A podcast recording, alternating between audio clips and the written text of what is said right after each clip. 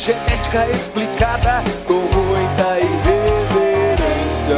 Genomas assassinos.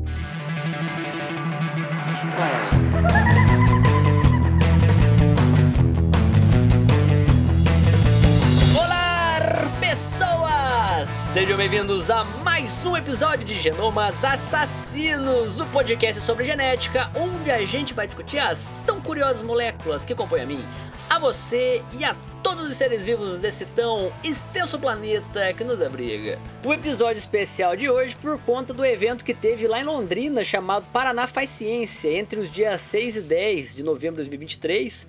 A gente da Universidade Federal do Paraná, eles custearam pra gente ir até lá, inclusive no ônibus muito chiquérrimo, diga de passagem na ida. E também um hotel, meu Deus do céu, acho que foi o lugar mais chique que eu já tive na minha vida. O hotel foi que, que a gente ficou. A gente chegou lá achando que fosse ficar no alojamento, dormindo em colchão. Não, tinha um hotel super chique ali.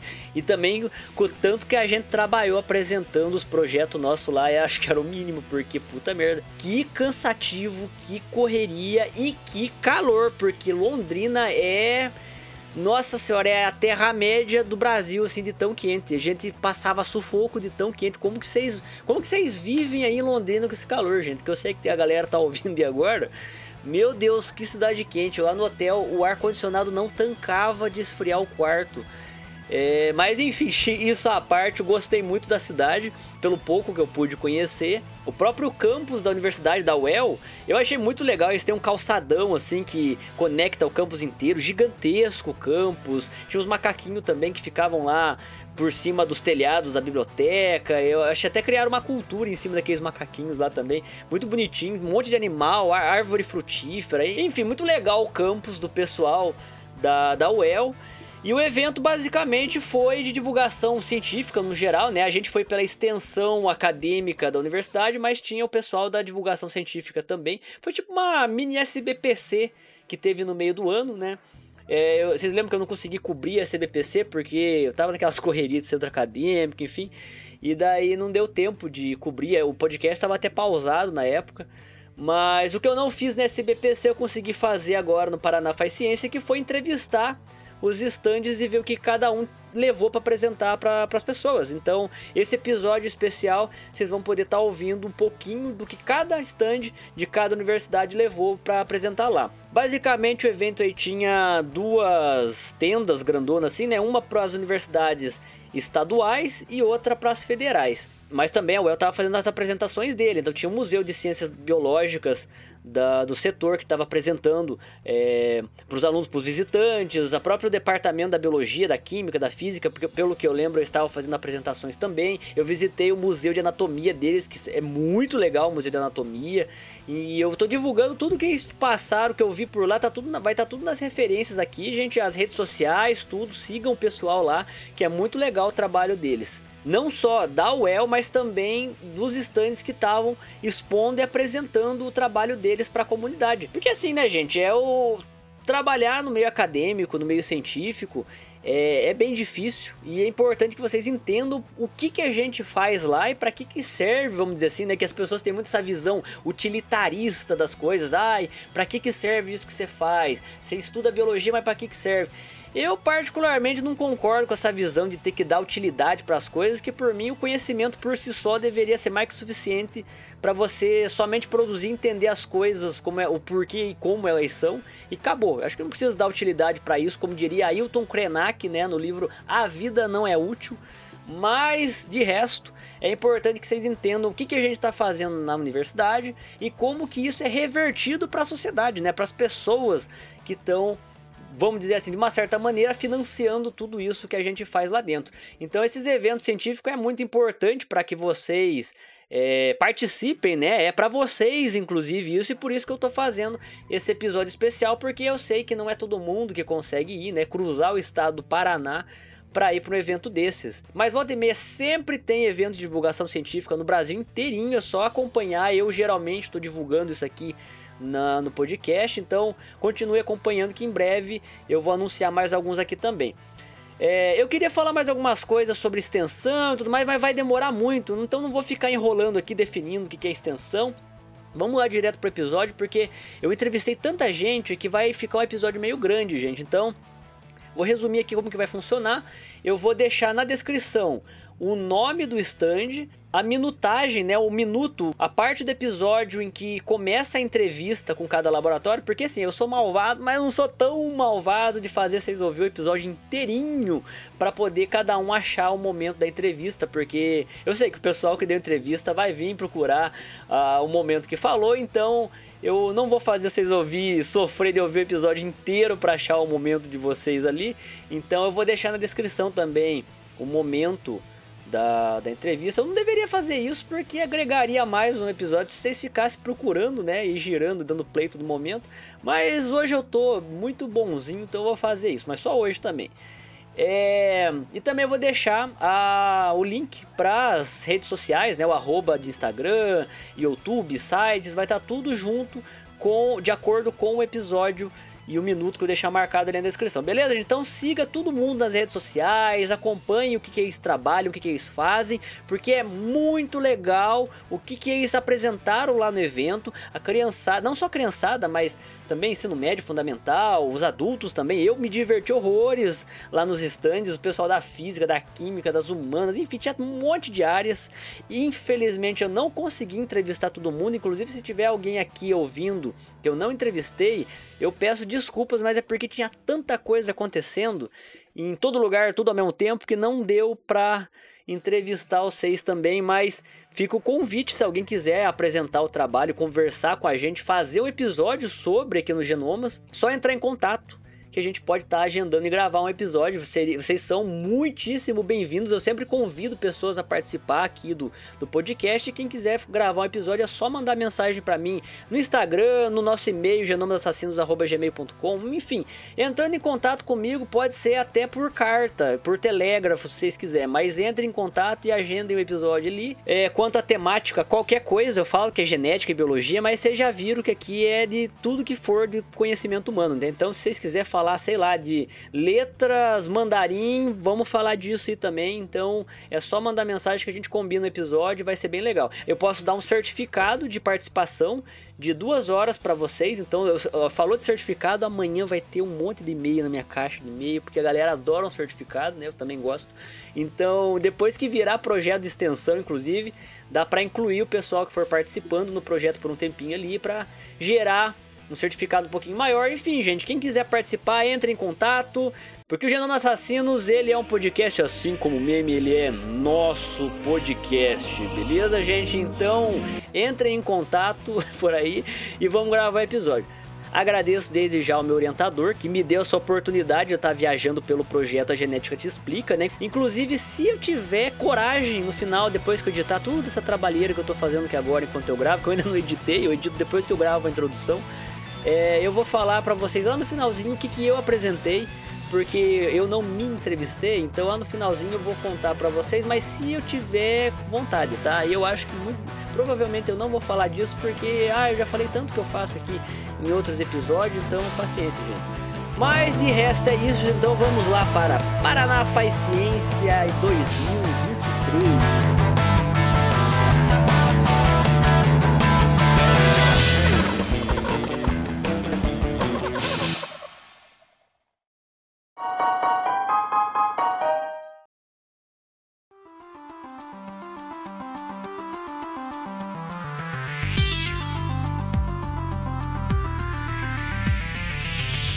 Começando com o primeiro stand do evento, eu vou falar agora com as meninas do projeto Exposição Didática de Solos da Universidade Federal do Paraná. Então, é, se apresente pra gente nome e o projeto de vocês. É, bom dia, eu me chamo Indelaine. Bom dia, me chamo Gabriela. Bom dia, eu sou a Stephanie. E eu vou pedir para vocês apresentar um pouquinho do projeto de extensão de vocês, é intitulado Exposição Didática de Solos.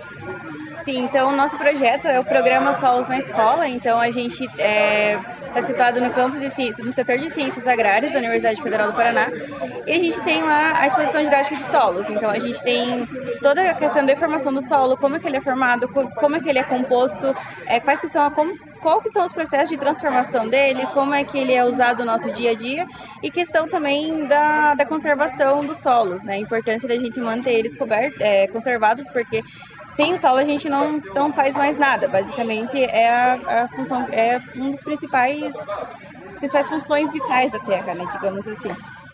Então a gente tem todo é, vários experimentos, então é diferentes tipos de solo, diferentes granulometrias, a diferença que tem cada tipo de solo, a diferença da composição de cada um, a, a textura, a coloração, é, alguns também algumas coleções de areia, diferentes tipos de areia que a gente encontra. Então tem desde a areia lá do que a gente tira, por exemplo, do rio, desde areia que está na superfície, é, a questão de, da diferença que a gente tem quando a gente tem a cobertura vegetal em cima do solo, como é que é questão de erosão. Então, quando a gente tem a cobertura vegetal em cima do solo, ela protege o solo, a gente não, não evita ter essa perda, né? Então, é tudo questão de, de conservação. Então, a gente atende desde é, todos os as idades, desde o pessoal do, do primeiro do primário ali, do, do, do ensino fundamental, até o pessoal da pós-graduação também, de, de diferentes cursos, e principalmente professores que a gente recebe para eles tratarem, estarem trabalhando com o solo para os futuros alunos deles. E o que, que, vocês estão apresentando aqui? Como que funciona? Ah, infelizmente o ouvinte que está ouvindo agora não consegue ver, mas tem aqui a exposição de vários tipos de solo, areia, cascalho, rocha. Eu mesmo nunca tinha visto nada disso nas aulas de geologia. Então, como que funciona a exposição aqui no geral? Tipo, vai chegar os alunos daqui a pouco e o que vocês vão apresentar para eles daí? Sim, os alunos vão chegar, então aqui a gente tem todos à disposição, né? Então a gente tem a maquete de formação do solo, porque o solo ele, ele é formado a partir da rocha. Então a gente tem várias camadas do solo, desde os desde a camada R, que a gente chama que é o horizonte rochoso, então é onde vai formado o solo. Aí ele, com o tempo ele vai sofrendo o processo de degradação, então a gente vai tendo a quebra dessas rochas e vão sendo, transformadas em solos. A gente tem diferentes camadas, então a gente vai ter desde a camada C até a camada B e até a camada A, que é, super, que é onde está a superfície do solo, e em cima a gente teria a camada O, que é o horizonte orgânico, que é onde tem a matéria orgânica que está em processo de decomposição. É, e seria no horizonte, no horizonte A, por exemplo, que é onde é infiltrada a água, é onde tem crescimento de raiz, e é o que mais vai sofrer transformação ali. Então é o que a gente tem mais, por exemplo, fazer uma construção, é a camada A que você acaba retirando para você conseguir construir uma, um prédio, alguma coisa assim. É, então a gente tem né, diferença, a gente vai ter amostras né, de cada tipo de, de camada. É, então o horizonte ó, é ali onde tem, a gente tem a serrapilheira, a horizonte A é o, é o solo que a gente conhece, é o solo que a gente usa, aquele solo mais escuro, porque tem bastante material, de, material orgânico também. O horizonte B é que a gente usa para fazer análise de solo. O horizonte C, ele é parecido com o solo, mas ele é um pouco mais pedregoso, ele acaba começa a ser um pouco mais rochoso. E o horizonte R é a própria rocha. É, eu estou vendo aqui no horizonte O, ele é basicamente a serrapilheira, é isso? Uhum. Então ele é, ma é material orgânico, dá para ver que tem bastante folha, pedaço de árvore, gravetos. No horizonte A tem terra escura. Isso aqui é, é o que ele usa para plantio? Isso, é o que vai, por exemplo, debaixo da grama. Ah, tá, debaixo da grama, entendi. Esse horizonte C, ele é bem mais rígido que os demais. Sim, ele, ele é formado depois que o horizonte R é quebrado, né? Então ele, ah, ele é fragmento do horizonte ele R. Ele é fragmento do horizonte R. Por isso que ele, ele parece mais com o solo que a gente conhece, mas ele é um pouco mais rochoso também. Entendi. E o horizonte R seria a rocha bruta do planeta. Isso, é a rocha mãe. Então a gente vai ter três grupos de rocha que vão dar a formação do solo, né? Então a gente vai ter as rochas ígneas, é, as rochas metamórficas e depois as rochas sedimentares. E eu lembro vagamente disso de geologia, mas eu não lembro das ordens, então vou só aceitar o que vocês falaram. Ah, só aceita. Então, as rochas ígneas elas vão vir a partir de fragmentos de rochas vulcânicas, então a partir do magma, então alta temperatura, vai ter as rochas ígneas. As rochas metamórficas, como o próprio nome diz, vão vir a partir de como se fosse uma metamorfose, então a partir de uma mudança da rocha. E as sedimentares a partir de vários sedimentos, que ao longo do tempo aconteceu o processo de temperismo com alguma rocha, esses sedimentos vão se juntando, formando as sedimentares, as rochas sedimentares. Depois a gente vai ter a questão da também das granulometrias do solo, onde a gente vai ter um solo com um solo orgânico, como a gente já disse ali, um orgânico vai ter matéria decomposta nele, e o solo argiloso. O solo argiloso a gente gosta de mostrar as questões das partículas dele, porque a partícula de argila é a menor partícula que vai ter em comparação com a da areia, que é a maior partícula que vai ter, e vai, querer, vai alterar na questão da densidade dele. E no intermediário entre esses dois vai ter a partícula de silt. A gente gosta de mostrar na nossa exposição que a gente tem a questão da textura delas, onde no solo arenoso vamos sentir mais uma questão mais áspera no solo. Na do silt, vai sentir como se fosse algo mais com uma textura de base, base molhada. E já no de argila, como a, as partículas são muito pequenas, elas costumam fazer aglomerações nela. Então ela vai estar um pouquinho mais áspera, mas também vai estar um pouco mais molhada. Entendi. E isso vocês conseguiriam falar brevemente alguma coisa sobre fossilização? Não, porque a gente entra nessa. Isso aqui então é de, da geologia. Do que que seria aqui então? Aqui é o stand da, da zootecnia e da agronomia e da engenharia florestal. Então, são os três cursos que tem que a gente tem dentro do projeto. Então a gente, porque a gente estuda a questão da formação do solo e como é que o solo é usado, porque são os nossos três cursos são a base ali do, do, do curso, né? Então por isso que a gente tem esse processo de transformação, de formação e transformação dos solos. Como que é o nome do coordenador do projeto? É o professor Marcelo, Marcelo Ricardo de Lima. Marcelo Ricardo de Lima. Dentro da exposição didática, a gente se divide em categorias também, que além da exposição física, que é onde a gente fica lá no campus, a gente tem a exposição móvel, que são pequenos kits semelhantes com os experimentos que tem lá. Então, esses kits são emprestados para as escolas que não têm condição de ir até o colégio, o colégio não, a exposição física, física e que o professor ele recebe um manual para acompanhar os experimentos junto com os alunos. A gente tem um site também com vários experimentos que pode ser visto de qualquer dispositivo, além da visita autoguiada, que daí é um representante, professor ou algo do tipo que pode ir até a exposição e daí ele conduz os próprios alunos. Isso acontece geralmente quando não tem mais agendamento, que geralmente quando o professor Marcelo ele abre a agenda, é, são preenchidos muito rápido. Então, por exemplo, esse ano em menos de duas semanas a gente já estava com todas as datas preenchidas. Então daí tem essas outras categorias para a galera também poder aproveitar o espaço estando lá ou não. Se tem alguma mídia, site, Instagram, aproveite e divulgar para os ouvintes aqui, eu vou deixar tudo na descrição. Então, a maioria das nossas redes sociais é solo na escola UFPR, então qualquer coisa que você jogue solo na escola UFPR no YouTube, Instagram, Facebook, qualquer outra rede social vai aparecer já a gente. E daí tem todas as questões experimentos, vocês vão procurar, é tudo muito bom para tanto para educação, tanto para você aprender mais sobre o solo em si. Beleza, meninos, obrigado pela entrevista. Tudo que vocês passaram vai estar na descrição aqui, da, do, próximo, aqui do episódio. E agora eu vou para outro stand para entrevistar o pessoal. Vou começar perguntando como é o nome de vocês.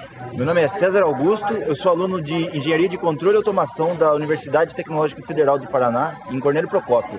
Cornélio Procópio, eu estou vendo aqui Araucária, Ciência, Tecnologia e Inovação para o Paraná. Exatamente. O nosso projeto, ele partiu de uma parceria com a Fundação Araucária, nós somos pesquisadores, com bolsistas da Fundação Araucária, parceria com a Embrapa e o IDR de Londrina também. O nosso projeto ele tem por objetivo fazer a automatização de um microscópio para análise digitalizada de lâminas com esporos de um fungo que prejudica a lavoura do soja. Então, a proposta é fazer o reconhecimento dele a partir dessa automação, facilitando e colaborando com a identificação dos técnicos no laboratório, reduzindo assim o tempo de análise e a eficácia de reconhecimento. Entendi. E vocês acham que daria para usar essa tecnologia, essa automatização que vocês estão criando para outras áreas também? Para não, restrito só a isso? Com certeza, a proposta inicial é devido à necessidade da problemática de, de identificação com a agilidade do fungo, justamente porque as, as análises feitas manualmente exigiam um determinado tempo de, de- por amostra. E isso necessariamente determina um período menor de reconhecimento. Por quê? Poderíamos identificar num período maior e até o momento de identificação a planta já estar contaminada. Com eficiência de automatização e redução de tempo no diagnóstico, nós conseguimos identificá-lo e analisar e disparar o alerta para que, que seja efetivamente a aplicação do defensivo agrícola. Entendi. Você poderia falar um pouquinho do fungo, como que funciona isso, qual que é a problemática principal de quem trabalha com a- a agricultura, porque a gente no, na universidade, pelo menos até, até o momento, ninguém falou sobre a agricultura, sobre isso no nosso podcast. Se você puder falar um pouquinho sobre isso? O Messias Pode explicar falar? isso aí para Como que é você. seu nome? É, meu nome é Messias, eu sou também aluno da UTFPR de Cornélio Procópio, sou estudante de engenharia da computação, fui o responsável por realizar o software, fazer essa junção da automatização por parte do mundo digital. Então, como surgiu isso daí? Basicamente é uma doença chamada ferrugem asiática, com o fungo chamado Phacopsora pachyrizi. Ele é uma doença que veio da Ásia, mas ele surgiu no Brasil por volta dos anos 2000, mais ou menos. E é uma doença meio agressiva na, na produção da soja, espalha muito rápido e acaba prejudicando muito. Lá para 2003, mais ou menos, um professor, eu não sei falar o certo de qual universidade era, ele criou os coletores de esporos, ele estava empenhado para pegar, trabalhar em cima dessa doença. É, ele é o que? Uma biruta, um cano que vai na lavoura e acaba captando os esporos que passam pelo ar. Através disso ele vai para um laboratório para ser analisado. Então, por volta desse, desse tempo que esse cara estava estudando esses esporos, eles criaram um negócio chamado Alerta Ferrugem, que é um projeto do IDR que ele visa combater essa doença no Brasil, pelo fato de ela se espalhar muito rápido, por ser um esporo transmissível pelo ar, acaba viajando muito, e é uma doença tecnicamente nova, que não é muito conhecida no Brasil. Então ele acabou tendo uma necessidade maior de ter um, um estudo em cima dela. Hoje no Brasil a gente tem o, o IDR está trabalhando bastante em cima dela, porém ainda é uma doença, como eu falei, como é algo novo, até no nosso projeto a gente acaba vendo uns empecilhos no caminho que o próprio IDR não consegue identificar. Que no caso, é, a gente reconheceu um tempo atrás, ela, esse esporo ele tem uma coloração transparente, porém, junto com esse esporo tem uma, um outro de uma coloração amarela. Então, até hoje não consegue identificar qual é a diferença entre os dois. Então, a gente tem sim esse projeto, é justamente por isso, para auxiliar essa doença que é tecnicamente nova e a gente não tem tanto conhecimento como, como outros. Entendi. Olha que interessante para vocês verem como a inteligência artificial vai ser o futuro mesmo para o trabalho, né? E eu fico um pouco com medo que eu vejo num laboratório que a gente analisa a lâmina, então vocês vão acabar tirando emprego da gente, porque a gente analisa a lâmina olhando no microscópio. Aí que não. O nosso, na verdade, qual que é a nossa função? É auxiliar o leiturista. Ah, então não, não vai tirar o Não serviço, vai. só vai dar um auxílio pra gente. Exatamente. Como está no software, qual que é o nosso intuito? Ali podendo ver, ele vai marcar o esporo, ele vai parar a aplicação do movimento do motor que vai estar girando automaticamente e ele vai perguntar, leiturista, é ou não é? Esse é esporo? Ah, não é esporo? O que, que é isso então? Vai apontar o suspeito. Ele vai Exatamente. mostrar o suspeito para o leiturista diagnosticar com a expertise, a experiência da área e falar: leiturista, eu identifiquei um suspeito que pode ser acusado como o que causa a doença. Você confirma isso? Sim. O leiturista dá o diagnóstico, dá o ok. É possível fazer o print da tela para uma análise posterior e isso também colabora o próprio leiturista, o próprio laboratório com o estudo posterior da amostra. Por exemplo, um caso onde o esporo venha a criar uma resistência de um certo defensivo, no futuro ele consegue voltar no banco de dados e analisar a estrutura biológica dele e tentar interpretar o que alterou, o que não foi alterado para essa, pra essa defesa do, da parte biológica. Entendi. Então seria um reforço para confirmar que tá ali mesmo, tanto o computador quanto a pessoa. Então é, é Uma ferramenta. uma ferramenta de a melhorar a qualidade do trabalho. Na Exatamente. verdade, é como se fosse um trabalho em conjunto, onde a gente vai disponibilizar uma ferramenta para auxiliar o leiturista e a experiência do leiturista vai auxiliar a nossa ferramenta a melhorar. Porque a partir do- da confirmação dele, isso vai retro- retroalimentar a base de dados, melhorando a inteligência artificial e quanto mais informação tiver, melhor ela vai ficando. Então as máquinas não vai substituir o homem em algum momento aqui. Não, não vai. Sempre vai surgir doenças novas, esporos novos, sempre vai ter trabalho em conjunto mais para melhorar ambos os lados. Entendi. Então, gente, muito obrigado. Vocês têm alguma rede social, alguma coisa para divulgar? Ainda não- da nossa parte do laboratório não, mas tem o contato do pessoal. A UTFPR, tem o IDR de Londrina. Então, é, a gente não tem uma rede social ainda do projeto, porque é algo novo que está surgindo, mas aí a gente poderia, caso alguém tiver interesse, poder entrar em contato com o professor Fabrício, que é o nosso orientador lá da UTFPR de, de Cornélio Procópio, e qualquer coisa. Beleza, gente, eu tô eu- infelizmente o pessoal do podcast só tá ouvindo, não consegue ver, mas basicamente aqui tem um microscópio e ele tá ligado no computador e mostrando uma lâmina com a inteligência artificial que vocês Com a inteligência artificial já funcionando em tempo real. E, e aqueles marcadores em vermelho é onde ele identificou é isso. Exatamente, aqueles marcadores em vermelho são tudo aquilo que ele identificou. No momento esse a gente pode ver muitas na, na tela, porque essa foi uma lâmina meio que feita pelo pessoal da Embrapa, realmente colocaram a laminazinha embaixo da doença, bateram Então acaba gerando coisa de, por na tela aqui, coisa de mil esporos, entendeu? Mas em campo, uma lâmina, que no caso temos uma outra aqui do lado, ela tem em média 10 esporos. Então justamente por isso da inteligência artificial. É muito mais difícil identificar uma lâmina de campo comparado com essa que foi propositalmente depositados esporos ali para nós fazermos uma análise e identificação. A inteligência artificial atuando de, de maneira realista aqui, em tempo real, ela mostra a eficácia de reconhecimento em porcentagem de 30%, 50%, 60%, mostrando a acurácia de, de veracidade do suspeito, podendo ser ou não o que está sendo procurado. Entendi. Então é isso, gente. Muito obrigado pela entrevista. Parabéns pelo projeto de vocês. Muito obrigado. E eu vou dar seguimento aqui agora com os outros estandes. Continuando então com as entrevistas aqui dos, dos estandes, agora voltando para os das federais. Vocês são de qual instituição? da UFPR. Da FPR. Qual que é o nome de vocês? Meu nome é Henrique. Meu nome é Mariana. Meu nome é Danilo. E qual que é, como que é o nome do projeto de vocês? O que vocês vão apresentar aqui no evento hoje?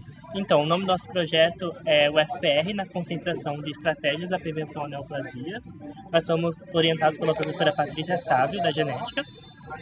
E o nosso projeto foca sobre é, o HPV, né? E o HPV é o principal causador do câncer de colo do útero, né?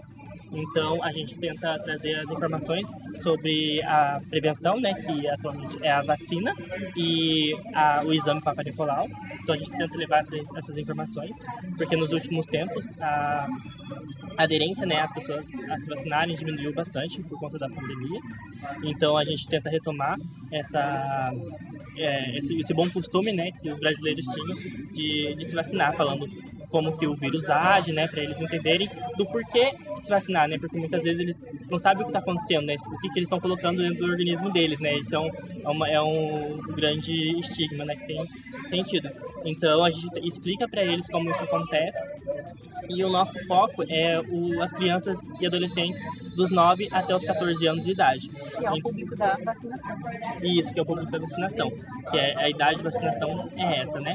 Então a gente tenta ir em escolas, né, e, e eventos como esse para falar sobre é, a importância de se vacinar contra o, o HPV. E E a conscientização, né, dessa, da, do quanto está sobrando vacina, porque o pessoal não tem se vacinado. Então, o quanto que a vacina pode é, vir a prevenir, né? Você diz que diminuiu a vacinação nos últimos anos, Antônio? Sim, sim. É, os dados que a gente tem de 2021, né, os últimos dados de vacinação contra o HPV, mostram pra gente que apenas 76% das meninas tomaram a primeira dose contra a vacina e 56% voltaram para tomar a, a segunda dose. É um número baixo. E os meninos isso piora ainda mais, porque apenas 52% dos meninos tomaram a primeira dose da vacina e 36% voltaram para tomar a segunda dose. Então são números muito alarmantes. É, considerando toda a população é, brasileira nessa faixa etária dos 9 até os 14 anos de idade, são números muito baixos. né? E a gente tem essa baixa adesão dos meninos também, porque o HPV em si, a vacina contra o HPV em si já é uma, é uma vacina nova, né? É de poucos anos para cá que a gente tem, tem ela desenvolvida e disponível para ser tomada. E durante muito tempo só se conhecia sobre o câncer do colo do útero, né? Que é causado pelo HPV. Mas hoje em dia a gente sabe que existem outros cânceres causados pelo HPV, o câncer é, de cavidade oral, que atinge bastante os, os meninos, é, câncer de boca, garganta, laringe, faringe, e também menos recorrente, mas também câncer de pênis, é, entre outros.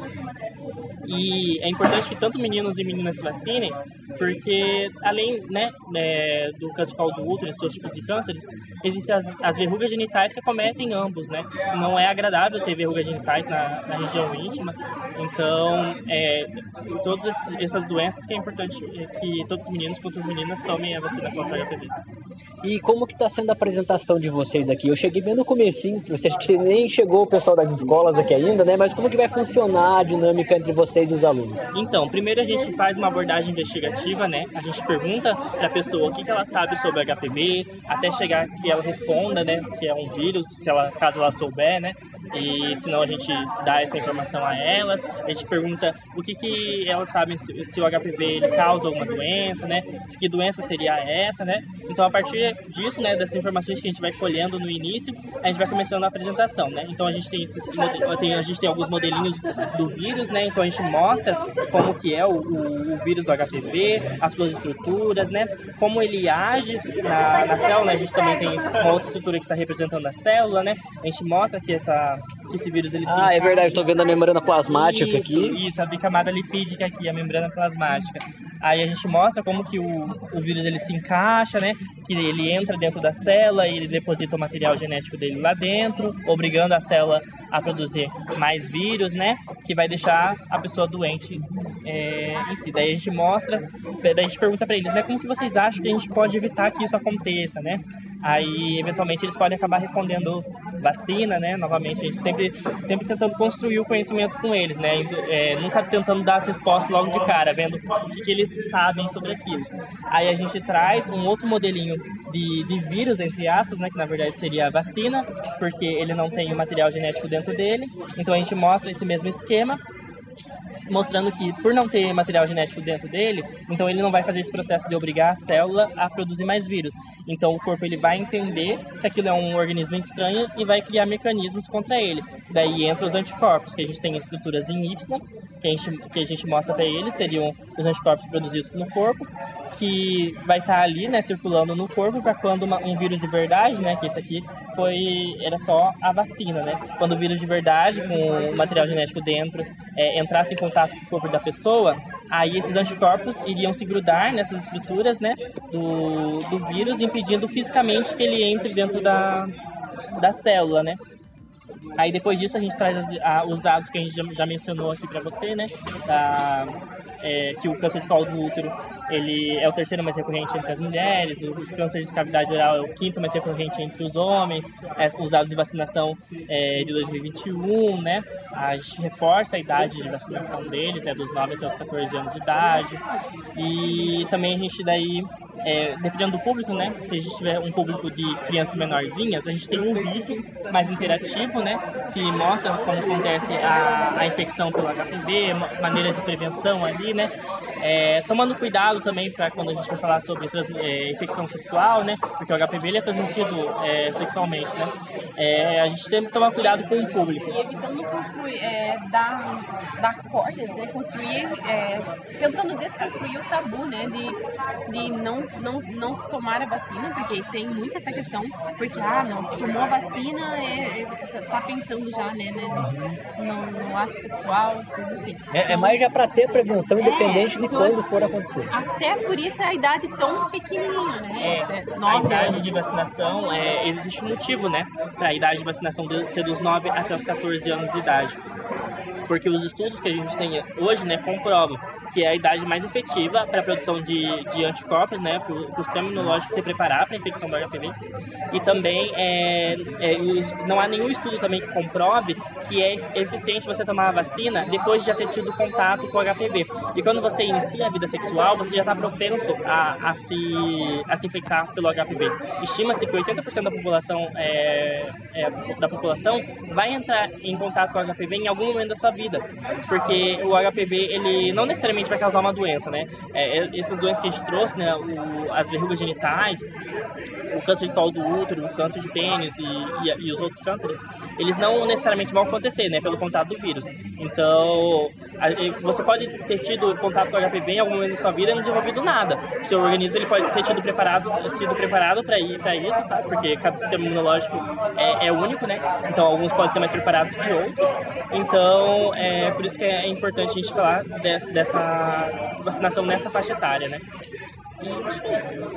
E, e uma pessoa que acabou pegando o vírus, ela pode, tipo, ficar anos sem manifestar e de repente, Sim. 50 anos depois, ela manifesta a doença. Sim, pode. O HPV ele é um vírus silencioso, né? Porque ele, pra ele tá ótimo estar ali no organismo, né? Então, ele tá fazendo mais vírus, né? Ficando quietinho ali na dele, ninguém percebeu e só, ele só fica se multiplicando mais. Daí por isso que é importante o exame do Papa Nicolau. É, só que assim, a partir do momento, ele leva um tempo para desenvolver o câncer. Sabe? Do, momento que ele começa a se manifestar até ele desenvolver o câncer são anos. Então, por isso que a gente faz o Papa Nicolau, né, seguido ali a partir dos 25 anos nas mulheres é, que já tiveram é, relação sexual, né? Aí, a partir de- dessa idade, a gente faz é, dois anos seguidos e depois vindo é, negativo, normal, aí continua a cada três anos, sabe? Porque, vamos dizer assim, no intervalo de três anos não daria tempo de se produzir o câncer, sabe? Daria tempo da gente ver, né? E também pouparia o sistema de saúde, né? Fazendo tantos exames desnecessariamente. Das possíveis doenças que vocês falaram aí, você citou Papa Nicolau agora, teria outros exames que as pessoas deveriam fazer para ver se tem, se tem alguma possibilidade de desenvolver uma doença, alguma coisa do tipo, além do Papa Nicolau? No, no- nos homens, é, não, não sei exatamente qual seria o, o exame para identificar o, o HPV, né? Porque o Papa Nicolau, ele, ele, não, ele não identifica o vírus em si, né? Ele identifica as alterações histológicas do vírus, né? Então, mas eu acredito que deva ter outros exames é, de sangue que dê para identificar o vírus, mas eu não consigo, consigo afirmar isso com certeza. Até quem? Tem colposcopia, é, mas aí, assim, a partir do Papa Nicolau, é o Papa Nicolau que é feito. A partir, vindo positivo, aí o ginecologista vai indicar outros exames mais específicos pra ter noção. Mas o primeiro é o Papa Nicolau. Não, não é uma variedade, ah, faz esse ou esse. Não, é esse e desse, sabe? Eles vão vendo é, conforme a suspeita, a gravidade. Entendi. Gente, para encerrar então, é, vocês têm alguma rede sociais para o pessoal seguir, para a gente poder estar divulgando? Então, como o nosso projeto é novo, né? A gente começou faz poucos meses, na verdade, é, e começou é, na metade desse ano pra cá. A gente ainda não tem as redes sociais, mas a gente pretende no, no futuro ainda desenvolver o Instagram e tudo mais. Beleza, vocês estão lá do departamento. Quando tiver as redes sociais, eu volto e falo para os ouvintes do podcast então daí. Ok, muito obrigado. Obrigado a vocês, gente. Dando seguimento agora, vocês são da Unispar? É, Paranavaí, vou, vou pedir para vocês se apresentarem. Como que é o seu nome? Adilson. Célia, Maria Gabriela, Keila Rebeca. Como que é o nome do projeto de vocês? Bom, o nosso projeto é sobre promoção e prevenção da saúde. Nós estamos com dois, é, dois temas, que é sobre DST. Então, nós fizemos um mitos e verdades para discutir com os participantes os principais temas relacionados às infecções sexualmente transmissíveis. Temos os protótipos para explicar a anatomia do sistema reprodutor masculino e feminino e preservativos para a gente ensinar como é que usa e tanto masculino como feminino e orientar essas questões de como prevenir as principais STs. E o nosso outro tema é sobre RCP, que é reanimação cardiopulmonar, que nós também estamos explicando para os participantes alguns princípios básicos para fazer essa reanimação pré-hospitalar, que é antes da chegada do socorro, mas para saber o que fazer, como fazer, quando fazer, que é uma coisa tão importante para todo mundo, independente da idade ou do contexto, saber algumas coisas básicas de primeiros socorros. É, eles vão estar fazendo então, a- aprendendo as técnicas manualmente também, né? É, presencial. Como fala? Na prática, melhor dizendo, na prática então. Isso, tudo dá para vivenciar na prática. Então, se eles quiserem colocar os preservativos, tanto masculino como feminino, nós trouxemos protótipos para eles vivenciarem também essa experiência prática. Bem como fazer a reanimação no boneco, que nós trouxemos para que eles vivenciem, saibam a força para fazer a contração, a posição correta e tudo mais. Dá para vivenciar tudo. Entendi. De qual curso que vocês são? Do curso de enfermagem. Curso de enfermagem. Qual que é o nome da- do coordenador do projeto? Acho que sou eu mesmo, que é a professora Sérgio. Ah, tá. Perfeito, então. Tá. Gente, é, Acho que sou eu mesmo, eu vou é, qual que é a experiência geral de vocês com o projeto? Há quanto tempo que vocês estão no projeto? Ah, a gente já participamos da, da SBPC, que aconteceu lá em Curitiba, né? Que a gente veio com o mesmo tema também. É, e a experiência está sendo muito legal, dá até vontade de fazer outra faculdade, né? Que a gente conhece outros cursos também. E é legal ter essa experiência com outros participantes, com outros alunos, professor, conhecer um pouquinho sobre os outros cursos também. E os alunos reagem bem? Como que eles reagem quando eles chegam no stand de vocês? Ah, e aqui como é um pouquinho sobre a anatomia do sistema reprodutório, né? Quando é as crianças assim mais novas, a gente toma um pouquinho mais de cuidado para falar sobre o tema, mas eles acham bem interessante, né? É um tema que ainda tem muito tabu. Então, por exemplo, tem meninas que não sabem que existe o preservativo feminino, não sabem como colocar, né? Então a gente ensina essas questões aí. Entendi. Então, gente, muito obrigado. O episódio vai estar sendo. Ah, não, mais uma coisa. Tá, vou perguntar que eu esqueci. Vocês têm alguma rede social, algum lugar que divulga? Ah, tem. Tem o Instagram da Unespar, que é Unespar Paranavaí, e tem o Instagram do curso, que é Enfermagem Unespar. Unespar. Se você puder marcar, a gente... Beleza, então, gente, tá aí as redes sociais, sigam eles lá. Eu vou deixar na descrição dos episódios também. Quem quiser, gente, vem para o Unespar, que a Unespar é fantástica. Eu recomendo. Aí, ó, fica a recomendação também, que vocês fizeram o Enem esses dias, inclusive, estão fazendo ainda, né? Então fica aí o convite para vocês fazerem parte da Unespar. Então agora, chegando no stand aqui do Sebrae, creio, como que é seu nome? Rosana. Rosana, o que, que vocês estão apresentando aqui, que eu vi o stand de vocês do Sebrae? O próprio Sebrae mesmo, se puder falar um pouquinho para o ouvinte o que, que se trata é da instituição? Olha, o Sebrae né, está à disposição para atender os futuros empreendedores ou até quem já possui uma empresa, independente do porte da empresa, né? E é para estar divulgando que nós temos diversos cursos online, que são todos gratuitos, que pode estar auxiliando a empresa nas áreas de finança, nas áreas de marketing, na área de controles é, de estoque, enfim, nós temos diversos cursos que podem estar auxiliando. E aí são gratuitos? Todos gratuitos. Claro que nós temos também as específicas, né, que demandam um pouco mais de atenção. Essa sim tem um custo, mas aí a pessoa pode procurar o Sebrae, fazer todo um estudo de negócio e vir, enfim, ver o que ele está precisando melhorar na empresa, tá? Mas tem diversos cursos. O- Os cursos online são muito legais e com certeza já auxilia muito a empresa em diversas áreas. É bem bacana. É só acessar o site do Sebrae. Como que é o site do Sebrae? Você está por aí me dizer? O site do Sebrae é www.sebraepr.com.br. E também tem redes sociais. Sim, tem as redes sociais também. Nós temos o. Tem o Instagram, o Facebook, Instagram, Twitter. É só exatamente. escreverem Sebrae que vocês provavelmente vão achar lá, gente. Tá tudo lá.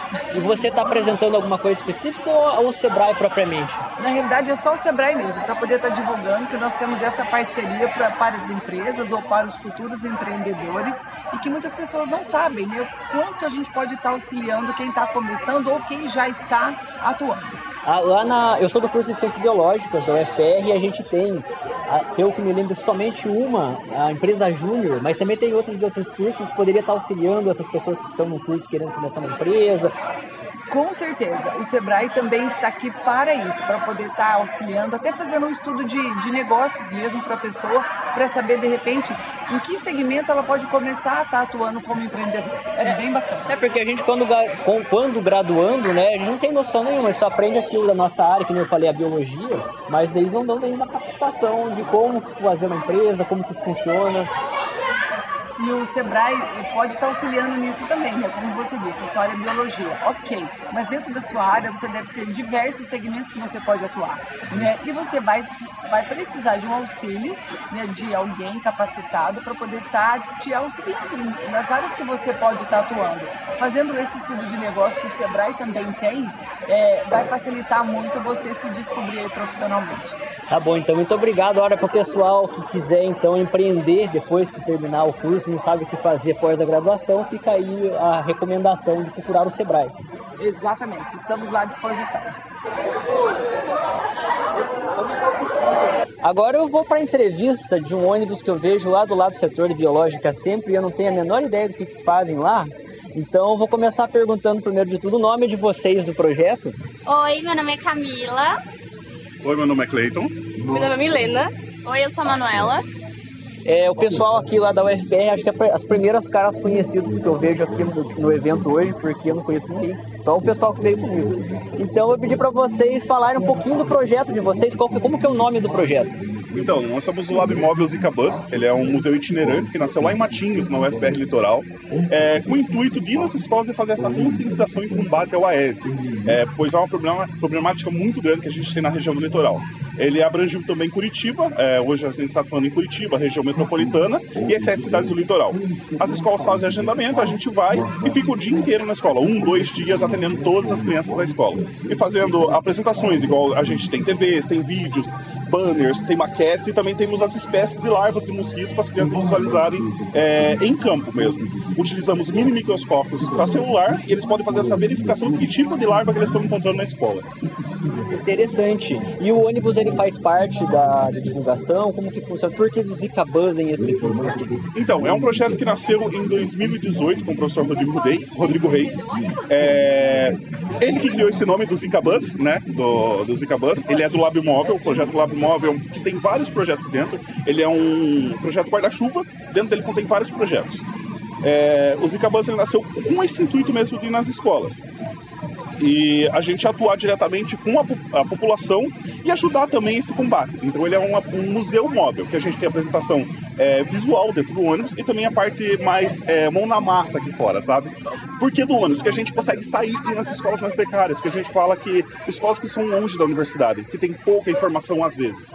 Então a gente consegue levar informação, uma visualização, uma coisa muito mais atrativa para as crianças em várias cidades. A gente pega o ônibus e vai nas escolas. Então é muito mais difícil as escolas levar as crianças nos museus. Igual uma cidade mais retirada de, do centro, igual Curitiba ali, fica bem mais difícil para levarem as crianças do lado do litoral para o museu em Curitiba. Já com o ônibus não, a gente consegue ir até a escola, mesmo sendo precária. A gente só precisa de uma tomada, liga o ônibus e a gente apresenta para as crianças. Entendi. Que legal o projeto de vocês. E dentro do ônibus, eu ainda não entrei no ônibus aqui, gente, mas o que, que tem o pessoal que está ouvindo o podcast agora, como você descreveria do conteúdo que tem dentro do ônibus? Então, você entrando dentro do ônibus, você vai ver três TVs, primeiramente. A gente passa vídeos ali sobre o ciclo do mosquito, é, começando do ovo, da larva e da pulpa do mosquito, né? É, e finalmente o mosquito adulto. Também temos é, banners é, na, na parede do ônibus. Ele é um, um ônibus só tem cinco bancos, só pra gente viajar. O resto é tudo modificado. Tem ar-condicionado também, tem curiosidades na parede do ônibus e a gente faz um pouco de explicação ali, a gente conversa um pouco sobre essa parte do ciclo de vida, um pouco de curiosidades. Tem maquetes também no chão do ônibus, que tem uns acrílicos que você pode pisar em cima, então você consegue ver a maquete, pode pisar também, não tem problema nenhum. E a parte de fora, que a gente fala que é parte de análise, que a gente tem uma mesa que, e daí em cima dela ficam é, um pouco de maquetes também, e também ficam as amostras, que são as larvas de verdade para a gente visualizar. Muito legal, gente, o projeto de vocês. Como é o nome do coordenador do projeto? É professor Rodrigo Reis, da UFPR, e também o professor Emerson Jokoski. E vocês têm redes sociais, alguma coisa para a gente estar tá divulgando no episódio? Vou deixar tudo na descrição para o ouvinte poder estar tá acessando. Então, nós temos o site, que é o LabMóvel, o site do LabMóvel, e também temos o Instagram, que é o arroba Zicabus. Arroba Zicabus. Gente, então siga aí nas redes sociais. Muito obrigado pela entrevista. Eu vou continuar aqui com os outros estandes o INPE da Universidade Estadual do Paraná. Agora eu estou no projeto. Como é o nome do projeto? Aqui é criptografia e teoria de gráficos da matemática de Corneto Procópio. É, como é o nome de vocês, para começar? Eu sou o Altair. Eu sou a Tainara. Eu sou a Duda. E o que, que vocês vão estar apresentando para o pessoal aqui hoje? A ideia aqui é trazer matemática não só com aquela coisa, ah, é só conteira, conteira, conteira. Isso aí deixa pra calculadora. Hoje em dia não faz sentido nenhum. Não. É mostrar que tem matemática por trás. Por exemplo, criptografia, tem toda uma questão matemática por trás para criptografar mensagem, que é importantíssimo para WhatsApp, Telegram, não sei se eu posso falar nome de marcas assim, pode, pode, falando. Pode. Signal, dados bancários, transações comerciais, Java 4. Então a criptografia é muito importante nesse aspecto. Quando você abre o seu WhatsApp, aparece lá escrito, ah, essa mensagem está criptografada e essa mensagem e chamadas são criptografadas de ponta a ponta, blá blá blá blá. É, é isso que acontece. Você emite a mensagem do teu a pessoa só envia a mensagem, o WhatsApp codifica de algum jeito, no meio caminho, a Eduardo não vai conseguir pegar a tua mensagem e saber que você enviou. É só quem receber. Entendeu? Essa é a ideia da fotografia. Né? E trazer também a teoria de gráficos. Né? No caso aqui, o parte da manhã está apresentando teoria de cinco cores. E a teoria de gráficos está relacionada com muita coisa. Por exemplo, Google Maps, esses aplicativos, como que você traça o trajeto. Vê o ponto de partida onde você está, o ponto final como é, outro ponto, são os vértices e o caminho vai fazendo são as arestas. Então, assim, vai passando. Ah, tá nessa esquina, que é no vértice, vira, a esquerda, a direita, seja o caminho que você vai fazer. E você vai desenhando, início você acaba desenhando um gráfico para perseguir ali. Aí dentro do teoria de gráficos tem o problema menor caminho, que é o que baseia esses, esses programas de, de esses aplicativos de transporte, né? De mapas, né? Além do programa ou programa caixeiro viajante, tem vários que eles podem encaixar ali para programar, fazer o aplicativo funcionar. Vocês são de que curso? Só para eu... Matemática. Da matemática, tá. E, e, então vocês estão fazendo sobre trans- transmissão de informação, é isso? Criptografia, pelo que eu li ali? É, matemática para a criptografia e teoria de gráficos. Entendi. E vocês estão fazendo uma- um material didático para apresentar para o pessoal que está visitando aqui. Isso, de uma maneira lúdica, mais acessível, né? Porque se for apresentar os teoremas e as demonstrações formais da matemática, o pessoal. Eles correm daí, né? É capaz. É capaz de correr mesmo. Algum doido acaba ficando que gosta, mas uh, a maior, a maior parte não vai nem ficar interessado, né? porque é muito formalismo, né? Aqui a ideia é fazer algo mais lúdico e atrativo, né? Entendi. Como, como que vai funcionar esse, que eu tô vendo que tem um mapa do Brasil como que vai funcionar essa atividade com os alunos? Mas no nosso é, como ele falou, é um gráfico, né? O mapa é um gráfico. Aí tem um teorema, ele diz que se existe é, com é, até N países, maior ou igual a 5, pode ser pintado até com cinco cores, né? Se você tem cinco cores, você pode pintar até com cinco cores. Aí eu trouxe um mapa que a gente vai ter que pintar com cinco cores, é, só que não pode ter cores é, iguais. Tem que ser cores distintas. Por exemplo, países vizinhos não pode ter cores em comum. Então, é, o, a- o aluno que for passar por aqui, ele vai pegar cinco cores de lápis e eles vão ter que pintar cada estado que tem. um, Aqui, gente, que o pessoal não tá vendo o que está acontecendo, é só áudio no podcast. Aqui tem o mapa do Brasil com cada estado. Então, eles vão ter que pintar cada estado sem que as cores se repitam no, no vizinho, é isso? Isso. Aí cores diferentes. Que seria para você conseguir traçar o melhor caminho né, né, entre a distância entre cada estado. Seria mais, mais ou menos isso. É porque é, tem um teorema por trás disso, né? Que foi comprovado que com quatro cores não é possível colorir todo o mapa. Alguns sim, outros não. Então até cinco cores no caso. O mapa do Brasil daria para colorir com quatro? Não. Vai ser eu pintando os estados aqui? Não. Não. cinco. Então eu vou deixar aí o desafio pro ouvinte colorir o mapa do Brasil com quatro ou cinco cores e ver se eles conseguem fazer que nenhum vizinho seja da mesma cor. Isso. Lembrando do Distrito Federal, né? O pessoal acaba esquecendo. É, o Distrito Federal não vale, gente. O Distrito Federal não vale. Só para reforçar que a questão do nosso curso é de licenciatura, que é mais voltado para a formação de professores, né? Os projetos que aqui estão apresentando aqui são projetos científicos para também mostrar que, ó, formação de professor é o principal, você vai ser daqui pronto para lecionar, mas você tem outras opções também, caso te interesse fazer matemática e não ficar aquela mentalidade, só, só ah, vou fazer para quê? Só pra poder lecionar? Não, não é necessariamente isso. Óbvio que é o foco do nosso curso, mas sim, tem uns projetos científicos que te permitem você se preparar para executar outras atividades, outras ações por aí fora. Como que é o nome do coordenador do projeto? Altair, sou eu. É você? Ah, tá bom. Então é isso, gente. Obrigado pela entrevista. Ele vai sair no Genomas Assassinos no Spotify e outras plataformas mais. Agora para outro stand, eu vou pedir para você se apresentar. Como é seu nome? Eu sou Eduardo Samuel Carmona Lucamba. Não é brasileiro? Não, não. De onde você é? Eu sou angolano, de África. Angolano? Isso. E, e veio para cá para estudar também, para trabalhar? E não, vim para cá especificamente para estudar. Para estudar? Isso. E o que, que você cursa? Na... Você é da, de qual universidade? Eu sou agora da Unila, mas eu vim da Unilab. São duas universidades eh, parecidas, na verdade criadas pelo eh, mesmo presidente Lula. E eu fiz essa transferência. O edital que cobre Angola é simplesmente da Unilab. Então eu vim pela Unilab e depois me transferi para a Unila. Ah, interessante. De qual curso você é? Eu estou fazendo agora cinema e audiovisual. Cinema e audiovisual. O que, que você está apresentando aqui na, na, na exposição no Centro Paraná Faz Ciência? Bom, então, eh, como eu vim de uma universidade, eu trabalhava raça, classe e gênero, mas eu também sou ator de profissão mesmo, então eu estou trabalhando essa dualidade da arte africana no mundo cinematográfico. Então, estou fazendo uma exposição sobre a arte africana no mundo cinematográfico. A minha exposição não é agora, de momento estou cobrindo um colega. Meus materiais expositivos estão ali no cantinho, que vai ser apresentado um pouco mais logo, mas eu vou trabalhar essa dualidade entre a arte africana dentro do mundo cinematográfico. Você vai apresentar hoje à tarde, durante o evento? É, eu vou apresentar hoje à tarde.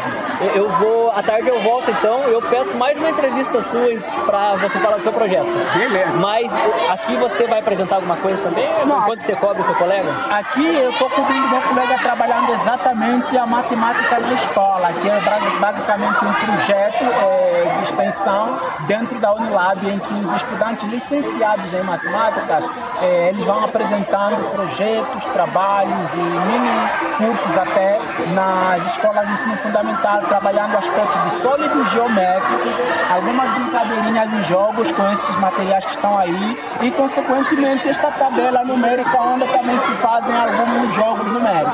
Basicamente isso que o colega vai estar trabalhando aqui expondo aqui dentro dessa atividade. Entendi. O pessoal que está ouvindo a gente agora, infelizmente não consegue ver, mas aqui tem os sólidos geométricos, tem um material que é claramente didático de matemática, tem bastante atividade para a criançada. Inclusive estão chegando aqui para apresentar. Verdade. Mas à tarde então eu volto com você para você apresentar seu projeto. Tudo bem. Obrigado. Valeu, parceiro. Aproveitando que eu tô aqui ainda no stand da UFPR agora do turno da tarde, né? Porque o pessoal da manhã já foi embora. Eu vim entrevistar o pessoal do HPV que vocês acabaram de ouvir e agora vou stand do lado. Como que é o nome de vocês? Então, meu nome é Amanda Rocha, eu faço parte do projeto de extensão e educação ambiental Um Caminho para a Sustentabilidade. Você? Fabiane. Fabiane. É, vocês duas fazem parte do mesmo projeto e também da, da instituição. Qual que é o departamento que faz parte do projeto? O departamento é de Química, nós somos alunos da pós-graduação, eu faço doutorado em Química, a Fabiane faz mestrado. É, nosso projeto ele é bem interdisciplinar, tem alunos da graduação da Física, tem alunos da Engenharia Ambiental, e tanto pós quanto da graduação, então tem muitos alunos participando desse projeto. Ele, mesmo sendo de Educação Ambiental, ele vai abranger muitos setores. Da biologia tem bastante? Não. Não tem da biologia? Não, não tem da biologia. que, pena. A gente tem bastante educação ambiental no nosso curso. Imaginei, eu vou divulgar inclusive para o pessoal. Pode divulgar. Estamos é, sempre procurando membros novos, então você pode divulgar à vontade, que é sempre bem-vindo para participar do projeto. E do projeto em si, o que, que vocês estão, o que que vocês fazem do projeto propriamente e o que, que vocês vão apresentar para o pessoal, para as escolas que estão vindo aqui? Então, esse projeto ele visa promover reflexão e a sensibilização quanto a importantes questões ambientais e a necessidade de conservação do meio ambiente. Ele é coordenado pela professora Glaucia Pântano, do Departamento de Química, e atua na elaboração de materiais audiovisuais para a rede social Instagram, produção de materiais de caráter lúdico e pedagógico, como livros de passatempo e jogos, e também a realização de oficinas nas escolas. Então, nós temos diferentes jogos, como o jogo da memória, com situações boas e ruins. A gente tem o dominó dos resíduos, que você vai descartar o resíduo na lixeira, mas também tem algumas frases no meio, dando uma dificultada. O jogo dos ODS, que é um jogo do tabuleiro, dos Objetivos de Desenvolvimento Sustentável, em que você é um país e o objetivo final é conseguir o maior número de desenvolvimento sustentável para chegar né, a um final feliz. E além disso, nós temos livros que é o Brincando e Aprendendo sobre o Meio Ambiente Brincando e Aprendendo sobre Pesquisa Científica, em que eles trazem um pouco mais de atividades para colorir, é, caça-palavras, palavras cruzadas, todos tratando da temática ambiental. Eu tô vendo aqui, infelizmente o ouvinte não tem como visualizar, mas tá, os jogos são extremamente didáticos, eu achei muito legal o trabalho de vocês. E antes de eu encerrar, eu queria saber se vocês têm alguma rede social para divulgar e, inclusive já chamar de novo o pessoal da biologia, porque, de novo, o pessoal lá trabalha com educação ambiental, mas eu mesmo não tinha nem ouvido falar do projeto de vocês ainda. É, nós temos sim, o nosso Instagram é ea.ufpr, que é o projeto, então vai estar lá o nome Educação Ambiental. E nisso pode divulgar para as pessoas de biologia, como eu disse, membros novos são sempre bem-vindos e eu acho que a gente pode aliar todas essas áreas para trabalhar muito bem essa temática. Beleza, obrigado, gente. O pessoal da biologia, então, corram atrás do projeto de extensão de educação ambiental. Continuando aqui agora, ainda do setor das federais aqui, eu queria perguntar como que é o seu nome? Meu nome é Roberto Moreira. Roberto Moreira, de qual instituição que você é? Eu sou da diretor de Ciência e Tecnologia do município de Londrina e aqui em Londrina quem, é, é, quem toca essa parte é a CODEL, que é o Instituto de Desenvolvimento de Londrina. Então nós trabalhamos com as políticas públicas, com o fomento e trabalhamos diretamente com, a, com as academias né, e com o ecossistema de inovação da cidade, que aqui se chama Estação 43. E o que, que vocês estão apresentando aqui no evento do Paraná Faz Ciência? Olha, nós estamos mostrando as- os diferenciais que Londrina tem para incentivar esse ecossistema de inovação, para atrair empresas, é, mostrando as nossas políticas públicas, os prêmios que Londrina já recebeu, tudo isso como foco de vender a nossa cidade. Entendi. E, e o pessoal que está passando aqui, como que está sendo a visita? O que, que eles estão achando do evento? O que, que você teria passado a visão geral disso tudo? O evento está começando agora, mas a gente já está conseguindo conectar com vários atores de diferentes, diferentes cidades. Isso para nós. Então já no comecinho do evento já mostra que ele vai ter muito potencial de gerar muitas parcerias para nós. Entendi. E vai ter mais alguma coisa aqui no stand? Ela estava comentando que vão fazer mais algumas coisas aqui. Isso, é, a gente vai ter, a gente vai trazer toda a estrutura da Codel, que é uma autarquia, para fazer, para despachar aqui do stand. Então, é, as reuniões oficiais da Codel, do município, vão ser aqui dentro do stand, então a ideia é que ele fique cada vez mais movimentado. Entendi. E como que funciona a parceria de vocês? O que, que vocês costumam fazer no geral? Poderia dar um exemplo, até mesmo aqui dentro da UEL ou com alguma outra instituição que vocês fazem esses trabalhos? Sim, a, a Codel ela faz parte do, do instituto chamado Estação 43, que é o ecossistema de inovação, que tem várias entidades como a UEL. Tem a UEL, por exemplo, a, a Codel e a UEL for, foram um dos idealizadores para trazer esse evento para a cidade, então a gente tem uma parceria já muito antiga com a, com a instituição. É, temos também acordo de cooperação com a entidade. Recentemente o prefeito anunciou o, o LED, é colocar LED em todo o campus aqui. Então a parceria entre o município de Londrina e a UEL, né, ela já é muito é, de sucesso. Né? A gente tem várias ações, como eu falo, além de eventos, ações de trazer é, ativos científicos para a cidade. Então o, o município ele trabalha né, com essa parte de fomento. Então é, é como a gente trabalha para incentivar é, é, a, a, parte científica acadêmica da cidade. Por exemplo, nós estávamos agora há pouco com o pessoal da PACT. Né? Londrina foi a primeira cidade do Brasil a ter o, um projeto chamado Letramento Digital, que utiliza através da lei é, da informática e com a, a Positivo nós trazemos, é, capacitamos alunos do quarto e quinto ano em é, robótica e também em pensamento computacional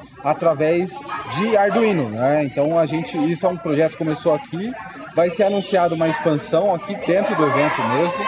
Então é, isso mostra algumas ações que a gente consegue fazer conectando parceiros, né? E esse é o nosso papel. Entendi. Então você também dão esses cursos para crianças que eles vão estar visitando o stand aqui, eles vão estar conhecendo essas parcerias também? Isso, esse é um trabalho que a gente faz em parceria com a Secretaria Municipal de Educação. É, temos também o Empregatec, que é um trabalho de capacitação é, em, é, além de pensamento computacional em inglês e é, computação, focado nas vagas em aberto, em TI na nossa cidade. Enfim, todas é, essas ações são como o nosso foco é o desenvolvimento econômico, então a gente sempre trabalha vislumbrando isso, né? Trazer empregabilidade, trazer é, é, mais desenvolvimento econômico para a cidade e ser um ambiente mais atrativo para as empresas se instalarem aqui. Entendi. É, uma última pergunta, se vocês têm redes sociais, alguma coisa para divulgar? Como... Isso, nossa rede social é codeloficial, então se puderem nos seguir, vão acompanhar todas as nossas ações que a Codel tem feito aí e que vai fazer, porque Londrina é, vai fazer aniversário no ano que vem, né? Então várias ações vão acontecer e a gente vai começar a divulgar já nos próximos dias. Tá bom, então muito obrigado. Eu vou deixar o link para a rede social na descrição do episódio, então muito obrigado pela entrevista. Eu, eu que agradeço. Então agora para o stand da Unespar, como que é seu nome? Igor. Igor, Igor, como que é o nome do projeto de vocês? Nosso projeto é o PAFIS, Programa de Atividade Física para a Sociedade. E o que, que vocês estão apresentando para o pessoal que está vindo aqui no evento? É, nós somos do curso de Educação Física lá da universidade, né? então nós viemos trazer aqui para o pessoal as outras possibilidades do curso de Educação Física. Então os alunos da escola normalmente eles conhecem a Educação Física somente a, a prática esportiva. Então nós trouxemos as outras áreas que, nosso, que o profissional de Educação Física pode estar atuando. Então nós, no caso hoje aqui, trouxemos a questão da área da saúde, né? Então trouxemos alguns testes que os alunos podem estar testando e verificar como está é, a sua saúde. Então a gente trouxe o aparelho de pressão arterial, o dinamômetro para verificar a força de pressão manual e também o banco de Wells para verificar a flexibilidade desses alunos. Daí, a partir desses valores, a gente consegue ter alguns indicadores de algumas doenças possíveis que eles podem estar desenvolvendo ou prevenindo com a prática de atividade física. Então, parte da extensão de vocês é mostrar que o curso de educação física ele vai além de somente a parte a prática esportiva, né? Porque falando até por mim mesmo, a gente tem muito a ideia de que a educação física é só o pessoal jogando bola e correndo. Então, é, você pode falar um pouquinho sobre como que funciona a parte da saúde na educação física e tentar ti- tirar já o estereótipo do ouvinte sobre a, a- somente esporte e jogar bola? Sim. Então, a... é recomendado, né, a Organização Mundial da Saúde, o Ministério da Saúde, o Colégio Americano de Medicina do Esporte, ele recomenda que toda pessoa, é, seja criança, adulto, adolescente, pratique pelo menos 150 minutos de atividade física por semana, tá? De intensidade moderada. Então, atividade física aeróbica, uma caminhada, uma corrida, tá?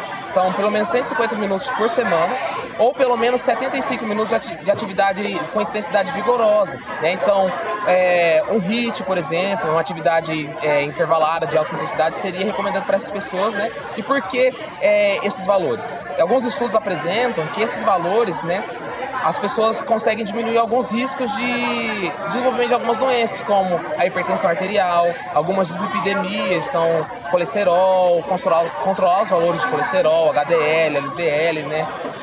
é, obesidade. Então, existem várias doenças, vários fatores de risco para a saúde que as, as pessoas conseguem evitar com a prática de atividade física. E assim, é, o ideal seria que toda pessoa tivesse um profissional de educação física do seu lado lá acompanhando. Mas se essas pessoas não têm acesso a um profissional de educação física, elas podem estar é, fazendo de forma autônoma essa atividade física, desde que receba orientação pelo menos uma vez aí por semana ou uma vez no mês aí de um profissional de educação física, para estar monitorando para ver se esse exercício que ela está realizando está tendo efeito, né? Algum efeito positivo para a saúde. Entendi. Então, muito obrigado. Como é o nome do coordenador do projeto? É o Matheus Amarante. Matheus Amarante. Vocês têm alguma rede social, alguma coisa para divulgar? Nós temos o Instagram do curso de Educação Física lá da Unespar de Paranavaí, que é arroba edfísica é, Unespar. Arroba Unespar. Aí a gente lá, quando os projetos novos que a gente tem, que a gente oferece atividade física é, de forma gratuita para a sociedade, ou, ou outros, os outros projetos de extensão que nós temos lá na universidade, nós divulgamos todos pelo, pelo Instagram, né, para a comunidade acadêmica para a comunidade externa estar participando também. Beleza, então. Então agora eu vou fazer meus testes para ver se eu tenho algum problema de saúde aqui, gente, e depois dar seguimento para as outras entrevistas. Obrigado.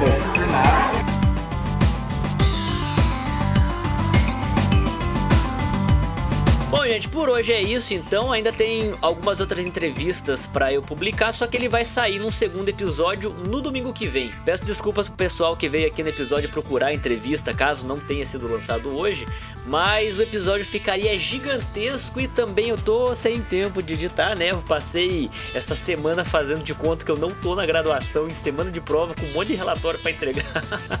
então, por hoje é isso. Espero que vocês tenham gostado dos stands que eu tive visitando, né? Eu gostaria de ter entrevistado mais gente, mas era muita coisa acontecendo, como eu falei no comecinho. Então, enfim, gente, na semana que vem o resto das outras entrevistas e depois a gente volta com a programação normal do Genomas Assassinos. Então, valeu, até a semana que vem.